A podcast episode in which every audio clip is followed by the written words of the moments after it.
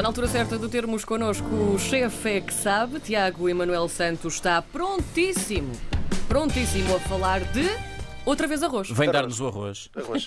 Temos outra vez arroz, é verdade. Uh, hoje vamos falar sobre arroz, um produto que não podia ser mais português, um cereal que nos faz, faz parte da nossa história, da nossa forma de Um subsistência. serial killer. Um serial killer. Se fores comer arroz de pato comigo, é possível que possamos ser serial killers durante algum tempo. Durante algum tempo.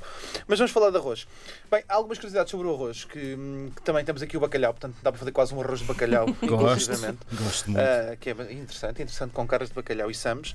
Mas o arroz, não sei se vocês sabem, divide-se em três categorias base, que é extremamente importante nós percebemos quando vamos cozinhar arroz, mas a maior parte das pessoas lá em casa não tem essa percepção. O arroz divide-se em três categorias: arroz de bago longo, bago médio e. Bago lá, vocês pequeno? conseguem?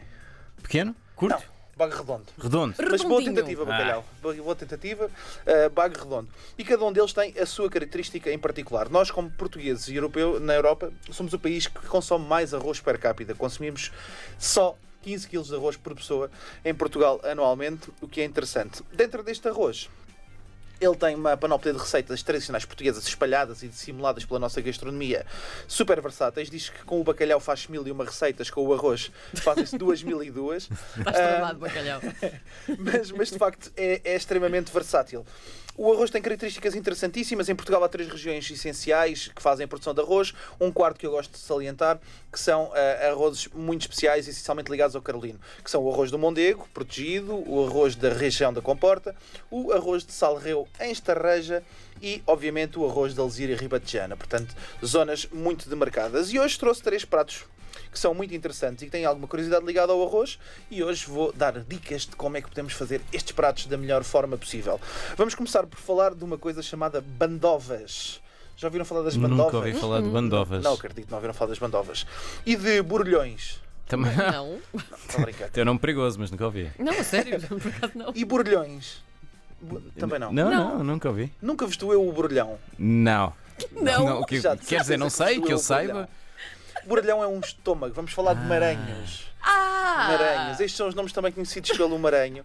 O maranho é um enchido excepcional. Eu acho imensa, imensa, é muito interessante. Ele vem da região do, do Alentejo, em que é inicialmente feito com estômagos de, com estômago de porco e depois sobe para a região da beira interior, em que é feito com estômago de cabra, que é recheado com carne de cabra, hortelã, pimentão, alho e que depois é cozido. Ah, este é, é um produto que se consumia essencialmente no Natal, agora que vem o Natal mais uma vez e que estamos aqui bem presentes a relembrar isto, na altura das matanças, porque é um produto com mais perecibilidade e que era sempre guarnecido com arroz, portanto servia como refeição principal. O arroz é colocado dentro desse enchido, é cozido, cortado às fatias e depois comia-se em eventos sociais com mais alguma nobreza, portanto onde levávamos a família e os convidados mais de honra para comermos o borbulhão. Ok? Portanto, já vos deu o vosso borbulhão, de certeza. O meu já, o meu já dá horas. Não, é giro, é giro, porque na, na Beira Baixa ahm, eles têm esta característica muito interessante que é a utilização da hortelã, que é também fantástica. Depois, ah, não podíamos deixar de falar do nosso arroz de pato à antiga. O arroz de pato, que toda a gente gosta, é um clássico de todos os restaurantes tradicionais portugueses. Tostadinho no forno, meu Deus, aquela parte. Tostadinho do forno. E vocês sabem que o arroz de pato surge inicialmente com um aproveitamento do cozido à portuguesa que se fazia ao domingo?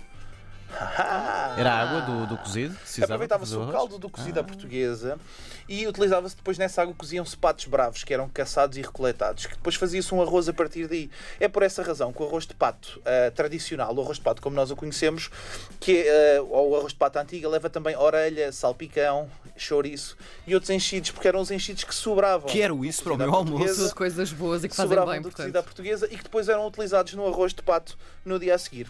O segredo para um bom arroz de pato é o caldo.